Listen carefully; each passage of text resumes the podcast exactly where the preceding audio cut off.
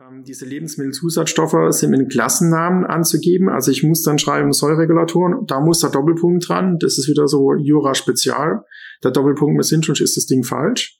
Und dann mache ich meine Weinsäure, meine Äpfelsäure, ähm, schreibe ich hin.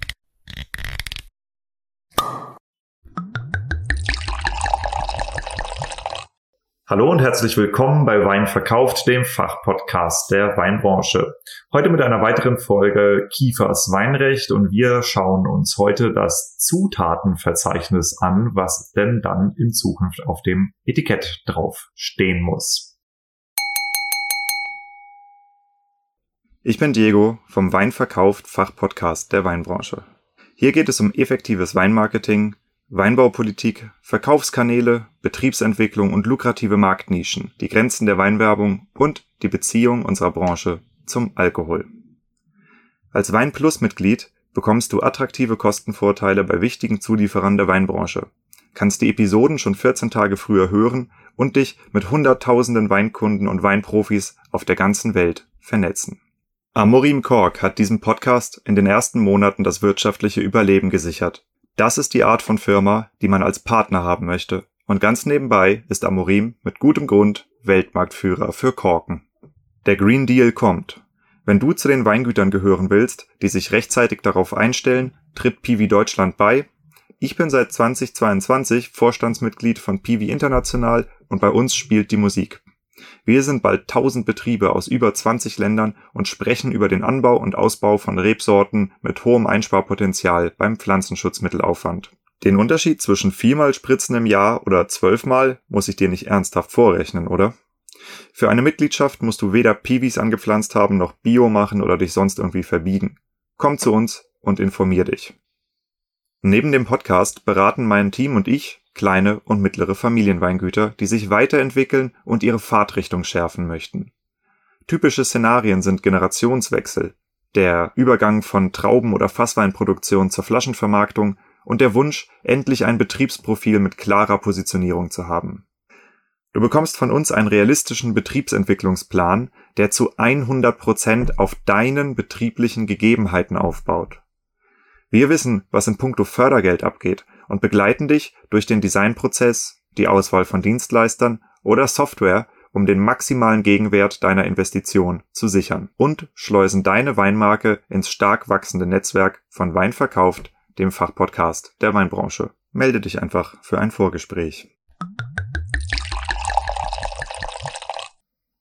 Holger, als Mann vom Fach habe ich mir gedacht, dass du mir mal kurz erklärst, welchen Wein oder wie Wein sein muss, um guten Schorle zu geben. Schorle ist übrigens ein äh, männliches Wort. Der Schorle habe ich jetzt gelernt, nicht die Schorle. Ja, da ich mich jetzt raus, ob das der oder die ist. Aber ja, hier ist es der definitiv. Der Und Schorle. Was macht einen guten Schorle? Der einen Schorle. Naja, das ist Geschmackssache. Also ich meine, hier verwendet man in erster Linie, würde ich sagen, entweder Riesling, ähm, ist das so, weil euer Riesling hier nicht pur trinkbar ist oder wieso? Nee, der Riesling ist hier hervorragend pur trinkbar. Ähm, wobei ich eher so ein Fan und noch viele von meinen Freunden, das ist dann eher Müllerscholle, der ist dann eher halbtrocken oder auch in Kernerscholle halbtrocken, wobei ja Kerner ach so in Richtung Riesling geht. Ja, aber da bist du eher der Fachmann als ich. Ähm, klar, Weißherbstscholle ist auch hier, das sind so die, die Varianten, also Rotweinscholle eigentlich nicht, aber das sind so die Varianten, ähm, die hier getrunken werden auf dem Fest. Also hast du Weißherbst, dann hast du normalerweise so ein, so ein klassischer äh, Kerbescholle, ist dann entweder äh, Müller oder Kerner, meistens halbtrocken. Und dann gibt's noch den Rieslingscholle. Und wenn du am nächsten Tag keine Kopfschmerzen haben willst oder irgendwie, dann bleibst du lieber beim Müllerschale. Das ist so meine Erfahrung. Müllerschale für den letzten. Tag. Okay, alles klar. Gut, vielen Dank ähm, für diesen Ausflug in die Welt der Pfalz. Ähm, genau, kommen wir zurück zum Thema.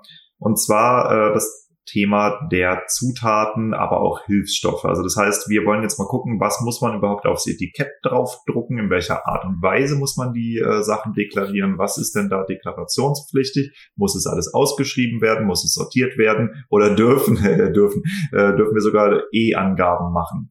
Ähm, das sind, glaube ich, so die wesentlichen Themen, die du heute mitgebracht hast. Ähm, ich würde sagen, feuerfrei und ich widme mich meinem Glas Riesling-Schorle. Hervorragend.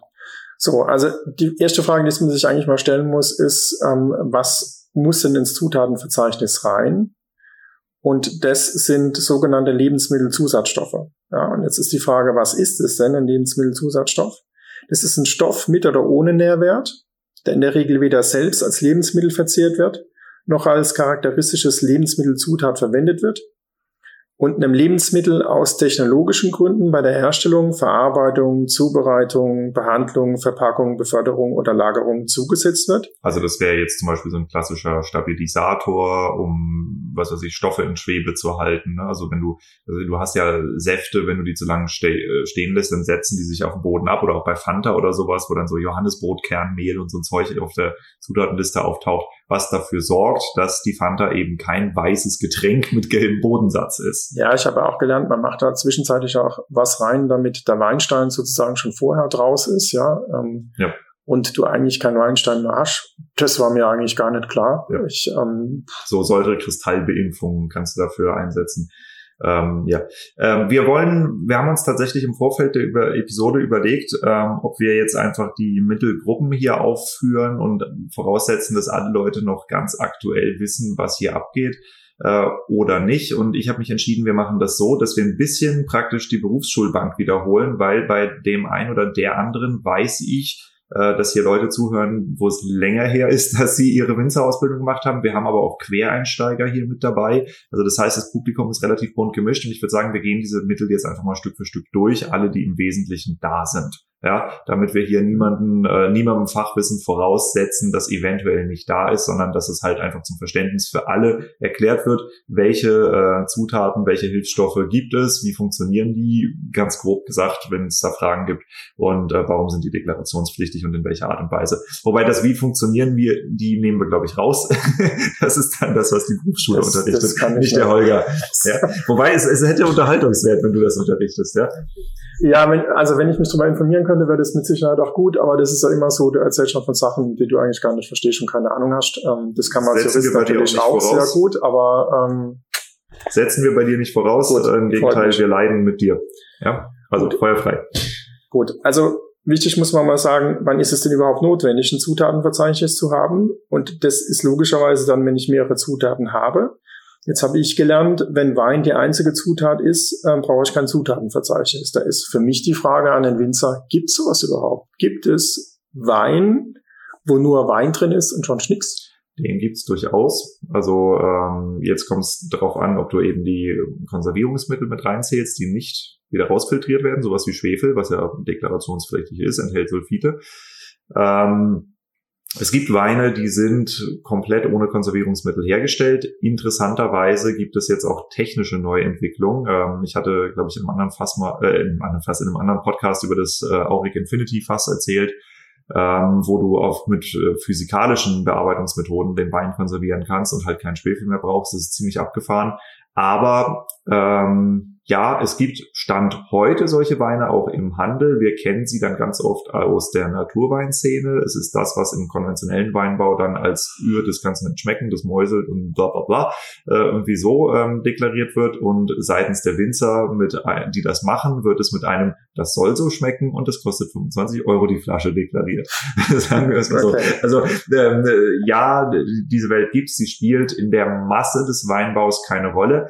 Aber gerade im jüngeren Weinbau ist es oft so, dass damit experimentiert wird, weil erstens die Weine natürlich auch individueller sind. Ja, also wenn ich jetzt komplett auf der Rebsortentypizität rumreite, ist mir das egal. Aber wenn ich sage, okay, bei mir ist halt nur Traubenmaterial kommt rein, ich setze mich drauf, presse es sozusagen mit meinem Hintern oder mit was auch sonst ich presse und danach macht es, was es will und wird dann abgefüllt. Das ist diese ganze, dieser ganz natürliche Gedanke von Wein. Das gibt's und das wird äh, immer mehr gemacht und es wird tatsächlich in der höheren Sternegastronomie auch immer mehr honoriert.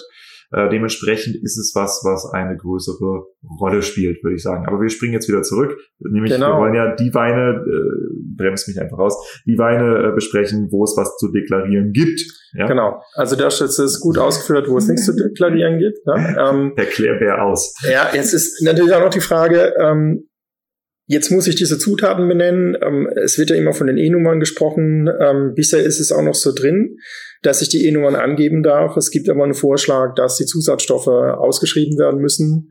Und dann darf die E-Nummer ähm, wohl nicht mehr hin. Ne? Also die E-Nummer fällt dann möglicherweise weg oder es ist so, dass ich nur die E-Nummer nicht hinschreiben darf, sondern im Prinzip den Begriff dann auch noch dazu schreiben muss. Was jetzt nicht schlecht kein praktisches Problem ist, weil ich glaube, dass kein Winzer Bock drauf hat, äh, eine E-Nummer hinzuschreiben. Das sieht einfach nur nach ähm, Geschmacksverstärker aus. Ja? Genau, da weiß der Kunde gar nicht, was da drin also, ist. Also falls irgendjemand von euch auf die Idee kommt, E-Nummern aufs Etikett zu schreiben, tut's bitte nicht. Ja. ja.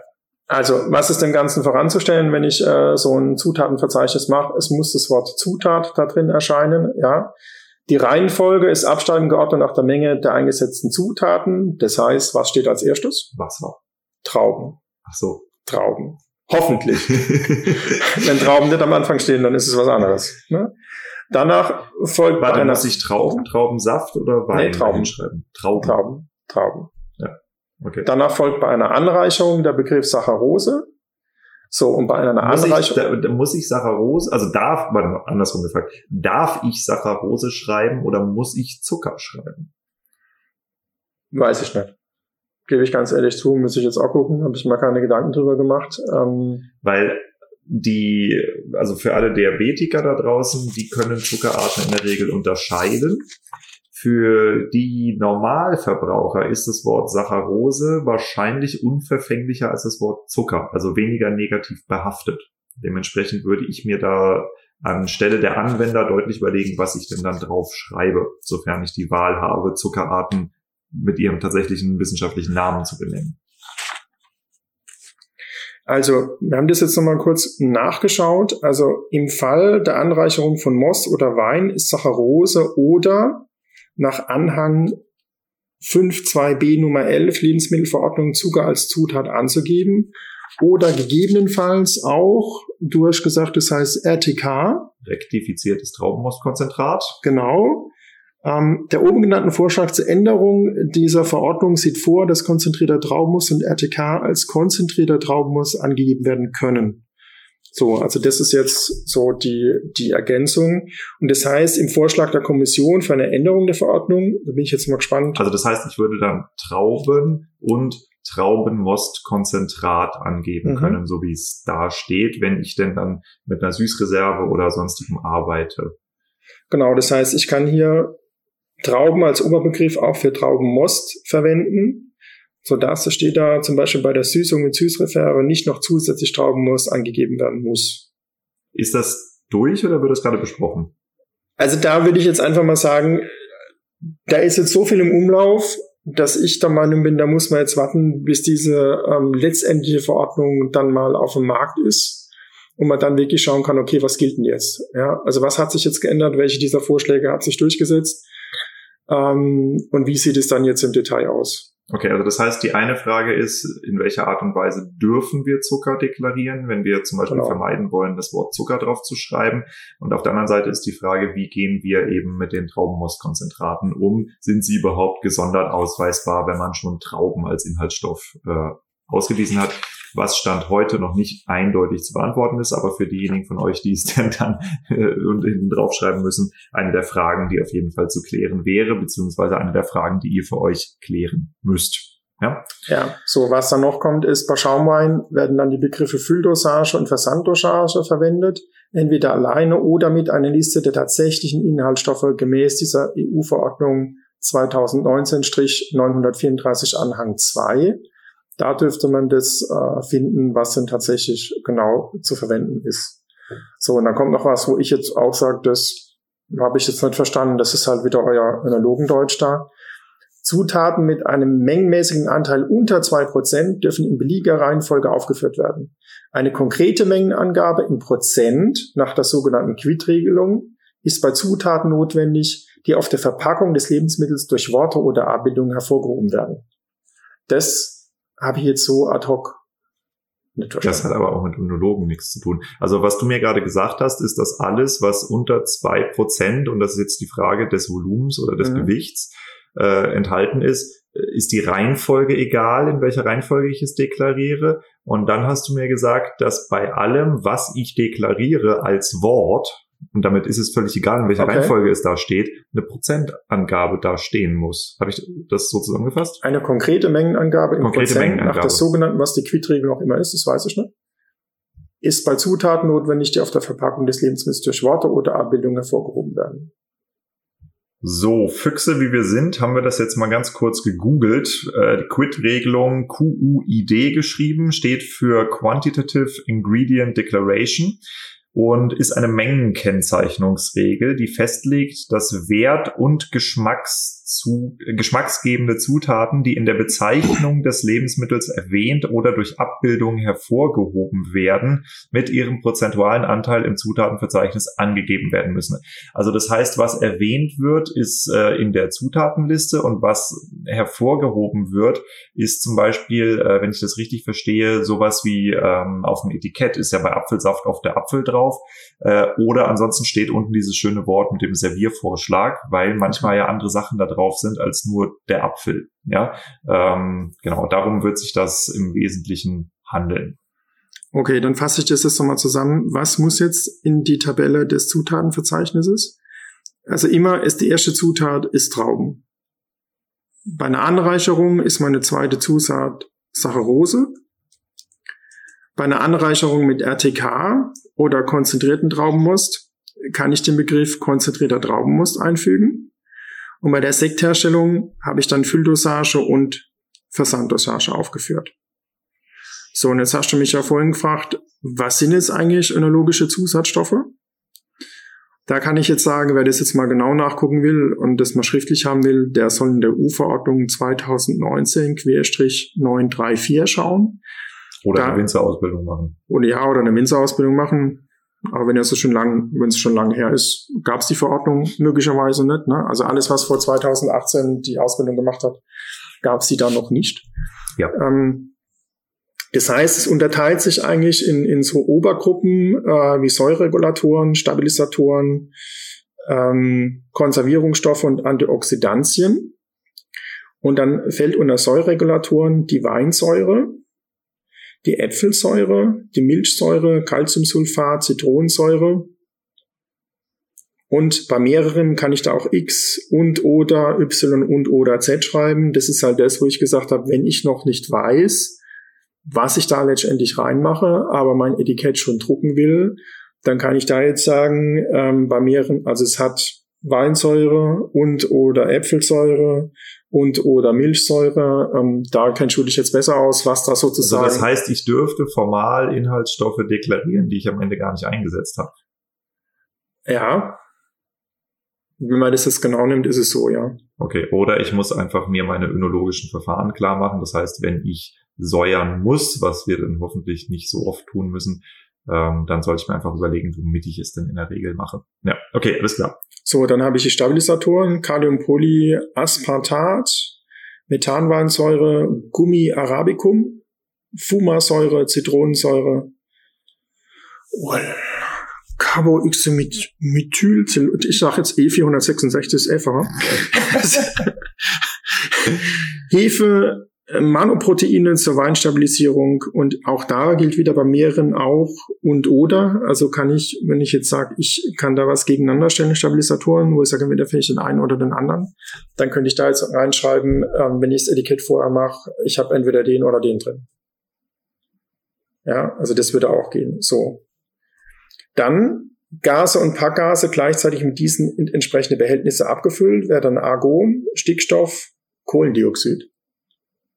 Ähm, und da kann ich natürlich auch schreiben, unter Schutzatmosphäre, unter Schutzatmosphäre abgefüllt, wenn ich, klingt für mich auch immer besser, als wenn ich da jetzt Stickstoff reinschreibe oder Kohlendioxid. Also das heißt, wenn ich meinen Weißwein jetzt so aufsprudle, dass er fast schon als Schorle aus der Flasche kommt, was ja tatsächlich hier noch einige machen, ähm, dann kann ich unter Schutzatmosphäre abgefüllt dazu sagen. Oder ja. gibt es dort irgendwelche Mengenangaben? Nee, also das glaube ich ist, ist erlaubt, einfach um auch ein bisschen flexibler zu sein. Ähm, letztendlich bei der End, also bei der Frage, wie viel ich ab. Also ich habe nee, du hast ja auch nochmal das Problem, einfach das ist ein rein technisches Problem. Ähm, das ist ja ein Schritt, der während der Füllung stattfindet. So, das heißt, Punkt eins, du als Winzer hast da nicht unbedingt eine Kontrolle drüber, weil viele lassen ja füllen. Das heißt, mhm. du musst okay. so. Und Punkt zwei, äh, du hast die Fertigstellung des Produkts, in, in, oft wird es dann direkt schon etikettiert. Das heißt, in dem Moment, wenn da was schief läuft, dann steht es anders auf dem Etikett weil das Etikett muss ja vorher schon fertig sein. deswegen macht es für mich dann Sinn zu sagen, also nicht nur, weil es schöner aussieht, sondern weil es dann auch letztendlich dann auch richtig ist, zu sagen, ich schreibe einfach unter Schutzatmosphäre abgefüllt. Mhm. Das klingt für mich irgendwie cool, ähm, während Stickstoff und Kohlendioxid für mich jetzt nicht so prickelnd sind, wenn ich das jetzt lesen würde. Ich denke, oh, was da wieder alles drin ist. Ne? So, dann gibt's noch die Konservierungsstoffe und Antioxidantien, Lysozym, Kaliumsorbat und Dimethyldicarbonat. Dann gibt's die L-Ascorbinsäure und Sulfite. So, genau. Das wäre das, was man an äh, önologischen Zusatzstoffen letztendlich hat. Ah, alles klar. Also nach der beeindruckenden Liste würde ich sagen, wir müssen gleich den Jan Böhmermann mal anrufen und ihm sagen, was sich hier denn alles ändert. Aber äh, unsere Liste ist ja noch nicht verbraucht. Es geht ja noch weiter, ne? Ja, jetzt würde ich sagen, ähm, damit was die Episode nicht so lang wird, ähm, wollte ich eigentlich nur noch sagen, dass ähm, diese Lebensmittelzusatzstoffe sind mit Klassennamen anzugeben. Also ich muss dann schreiben Säuregulatoren, da muss der Doppelpunkt dran. Das ist wieder so Jura Spezial. Der Doppelpunkt muss hin, sonst ist das Ding falsch. Und dann mache ich meine Weinsäure, meine Äpfelsäure, ähm, schreibe ich hin. Die Bezeichnung oder die E-Nummer aufzuführen, auch da ist es so, ähm, dass ich sage, es kann durchaus sein, weiß ich jetzt auch nicht, ob das durch ist, gab es einen Vorschlag, dass nur die Bezeichnung hin darf oder dass man die Bezeichnung mit der E-Nummer schreiben darf. Also das heißt, ich kann wohl die Bezeichnung und die E-Nummer hinschreiben, aber es wird dann, wenn das durchgeht, in der Zukunft nicht so sein, dass ich nur die E-Nummer hinschreiben kann. Ja, jetzt haben wir ja vorhin schon drüber gehalten, ist ein akademisches Problem, weil keiner E-Nummern hinschreiben will, wenn er, wenn er einigermaßen clever ist, ja, was die Vermarktung angeht. Von daher ähm, glaube ich, ist es ist es unproblematisch. So muss ich jetzt euch nicht sagen, der Klassenname verdeutlicht, welche Aufgabe der Stoff hat in den Lebensmitteln na, wie jetzt Stabilisator oder so, damit ich ungefähr weiß, um was geht's denn da. Ähm, ja, das wäre jetzt das, was ich sage, was man zum, zum Zutatenverzeichnis wissen sollte. Also das, was, wo man sich ja angucken kann, wie das Ganze funktioniert, ist tatsächlich, wenn man einfach mal in den Supermarkt geht und eine x-beliebige Limo in die Hand nimmt. Da steht dann immer drauf, Stabilisator, Doppelpunkt, Johannesbrot, Kernmehl oder irgendwie so heißt das Zeug.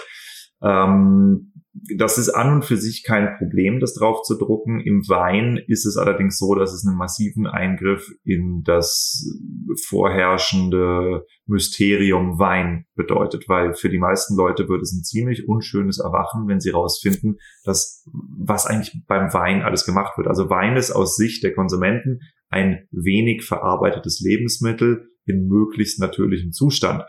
Und äh, wenn man viel Zeit hat und den Wein eben auch lange reifen lassen kann und äh, sich selber stabilisieren lassen kann, dann mag das auch so sein. Aber das Gros der Weine, was heute abgefüllt wird, ist unter extremem Zeitdruck produziert, sehr schnell abgefüllt und eben auch unter Einsatz eines nicht zu verachtenden chemischen Labors. Und ähm, das ist so das, das leider äh, totgeschwiegene Geheimnis unserer Branche das wird dazu führen, glaube ich, dass ähm, eine Menge Verbraucher auch beim Thema Wein ein bisschen desillusioniert sind und eine Menge Winzer, sich gerade auch die kleineren Direktvermarkter ernsthaft überlegen müssen, ob sie nicht wieder, und das sage ich jetzt bewusst, lernen möchten, wie man Wein ohne chemische Hilfsmittel produziert. Und das ist in erster Linie ein Schuss gegen die Produzenten dieser Hilfsmittel. Also da gibt's halt ganz, ganz große Firmen, ne? also das sind die nicht nur die ganz großen Chemieriesen, sondern auch äh, jetzt äh, zum Beispiel so der Hauptsponsor der Uni Geisenheim, Erbslöhe, das ist ja so der Lieferant von Hefe, aber auch eben Filtrationshilfstoffe und, und alle möglichen ähm, önologischen Verfahren, wie wir es so schön nennen, ja. Ähm, das wird einen großen Umbruch in der Branche bedeuten, definitiv. Also da können wir uns auf einiges gefasst machen. Das ist jetzt kein weinrechtliches Thema, ähm, aber auf der anderen Seite muss ich auch eben sagen, ähm, ich habe mittlerweile sehr, sehr viele Weine probiert probiert oder probieren dürfen, die eben auch etwas langsamer hergestellt sind, wo weniger Mittel zum Einsatz kommen, weil der Wein sich, zum Beispiel der Wein hat von selber die Zeit, sich mit der Wein, äh, mit dem Weinstein zu stabilisieren. Man lässt die natürliche Ausfällung zu, ja, statt dass man es jetzt reindrückt mit so, so einer Kristallbeimpfung und dann ist es eben auch nicht deklarationspflichtig. Okay, die Verfahren sind da, ist die Frage, was wird angewendet. Die Weinbranche ist groß und bietet Platz für alle, aber es ist ganz klar, es wird für diejenigen, die ähm, auf önologische Verfahren verzichten, einfacher es dem Kunden gegenüber zu verkaufen, weil sie es jetzt aufdecken können, dass es eben bei ihnen hinten nicht draufsteht und dementsprechend auch nicht gemacht wird. Ja gut, ich denke letztendlich ist es für den Image des Wein eigentlich besser, dass das jetzt kommt. Ja, weil ich meine, Böhmermann hatte gezeigt eigentlich, was alles drin ist. Wer jemals bei einer Jungweinprobe dabei war, ähm, die nur Winzer gemacht haben, die sich dann unterhalten haben, was sie da mit dem Wein gemacht haben, welche Verfahren sie da verwendet haben. Hatte ich auch mal, ist auch schon 20 Jahre her, aber ich habe gedacht, ich bin im Chemieunterricht und nicht, äh, nicht auf einer Weinprobe ne? ähm, und habe es auch nicht verstanden. Von daher finde ich das ganz gut. Und ich glaube natürlich. Das sagst du jetzt als Verbraucher, ne? Das sag ich als der Verbraucher. Der Winzer läuft Sturm gegen das, was du hier sagst. Ja, das, das, mag, das mag ja sein, aber ich glaube, ähm, der Verbraucher hatte die Vorstellung, dass es ein komplettes Naturprodukt ist, Wein weshalb Bio auch bei Wein nicht zu mehr Erlös führt, weil wieso ist doch Obst so. Ja, und ja, ich, ist doch Bio. Ich finde aber auch diese Unterteilung immer in Bio und, und konventionell. Nee, nee, ich, so ist das nicht gemeint. Ähm, äh, wir haben rausgefunden, also was heißt wir, Geisenheim hat rausgefunden, dass zum Beispiel der Begriff Bio nicht dazu führt, dass Wein einen überdurchschnittlich hohen Erlös kriegt, wenn er denn äh, zertifiziert ist, im Gegensatz zu manchen anderen Lebensmitteln. Warum? Weil es eben aus der Verbrauchersicht ja. als Naturprodukt wahrgenommen wird. Und jetzt zwingt der Gesetzgeber die Weinbranche offenzulegen, ob es sich denn um ein Naturprodukt handelt oder nicht. Und das Schöne ist, man kann beides machen mit Trauben. Du bist nicht gezwungen, Naturprodukt herzustellen, aber du bist auch nicht gezwungen, Chemielabor zu machen. Ja, es gibt äh, gewisse ähm, gewisse önologische Verfahren, die so 70er Jahre Berufsschulwissen sind, ähm, die sehe ich auch noch flächendeckend im Einsatz, gerade in den Betrieben, wo die Ausbildung im Nachbarbetrieb stattfindet und die Leute nicht über Landesgrenzen hinausgehen oder selten aus ihrem aus ihrer Verbandsgemeinde rauskommen, muss man sozusagen. Da mag das sehr schwierig sein. Ich sehe aber auch ganz viele andere Betriebe, die in eine ganz andere Richtung gehen und erstaunlicherweise meistens auch die sind mit den höheren Litererlösen. Also insofern die Branche wird sich darauf einstellen müssen. Äh, als Verbraucher stimme ich dir voll und ganz zu. Es ist eine gute Sache, dass es offen gedeckt wird. Äh, wir können uns jetzt in der Branche darüber aufregen und meinetwegen auch aufhören, diesen Podcast zu hören. Das ist mir vollkommen egal. Fakt ist, es kommt und ihr müsst damit umgehen. Ja. Wollte ich gerade sagen, also ich meine, man muss es, man muss es einfach als Chance sehen. Ja, man muss und nicht als und nicht als, ähm, ich werde hier jetzt abgestraft und wie schlimm ist es, sondern man muss einfach mal sagen, okay, vielleicht spart es ja auch Geld, vielleicht brauche ich weniger, ne, wenn ich einen Zusatzstoff nicht kaufen muss, ähm, vielleicht wird es auch, wird's auch andere Verfahren geben, die man entwickelt, die ohne diese Zusatzstoffe auskommen, einfach weil der Drang jetzt da ist, das auch zu tun. Ist der Druck da, sowas zu machen? Von daher finde ich das eigentlich letztendlich am Schluss auch für den Winzer gut, weil er möglicherweise auch Geld spart, wenn er die Sachen nicht einsetzen muss und ähm, ja, sich halt auch einfach mal damit auseinandersetzen muss und mal dem Verbraucher dann auch sagen muss, ähm, was er da eigentlich macht. Ja. ja. Und zum Thema önologische Verfahren, die äh, weniger auf Chemiebaukasten setzen, kann ich nur empfehlen, hört mal in eine der Episoden mit Martin Darting rein. Ähm, der ist als Önologe nicht von der Hand zu weisen, ist eigentlich das falsche Wort. Der ist genial und äh, der kann beides sehr gut und er spricht auch sehr interessant darüber. Und ich werde auch mit ihm noch weiter über die Möglichkeiten reden, äh, die sich für Winzer da bieten. Aber das ist Teil einer anderen Serie. Wir sind hier beim Thema Weinrecht und deshalb beenden wir das Ganze jetzt. Ähm, mit welchem Thema machen wir denn weiter?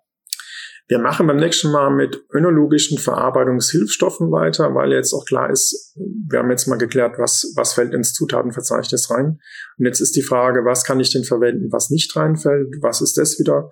Was ist mit, mit, mit den Gasen? Ja, muss ich die bezeichnen? Ja oder nein? Kommen die auch dazu? Also das wäre so ein Thema, wo ich sage, äh, was wir mal noch behandeln sollten. Okay. Und für alle, der, die sich fragen, wer ist denn dieser Typ, der hier irgendwelche Zutatenlisten vorliest, ähm, weil ihr zum ersten Mal in Holger Kiefers Weinrecht reinhört. Ähm, es handelt sich dabei um Holger Kiefer. Er ist Anwalt für Weinrecht und alles, was Winzer so beim Online-Verkauf von Wein wissen möchten. Ihr findet ihn unter anwalt-wein.de oder bei Instagram at Weinrecht oder bei LinkedIn Holger Kiefer. Vielen Dank. Okay, ciao.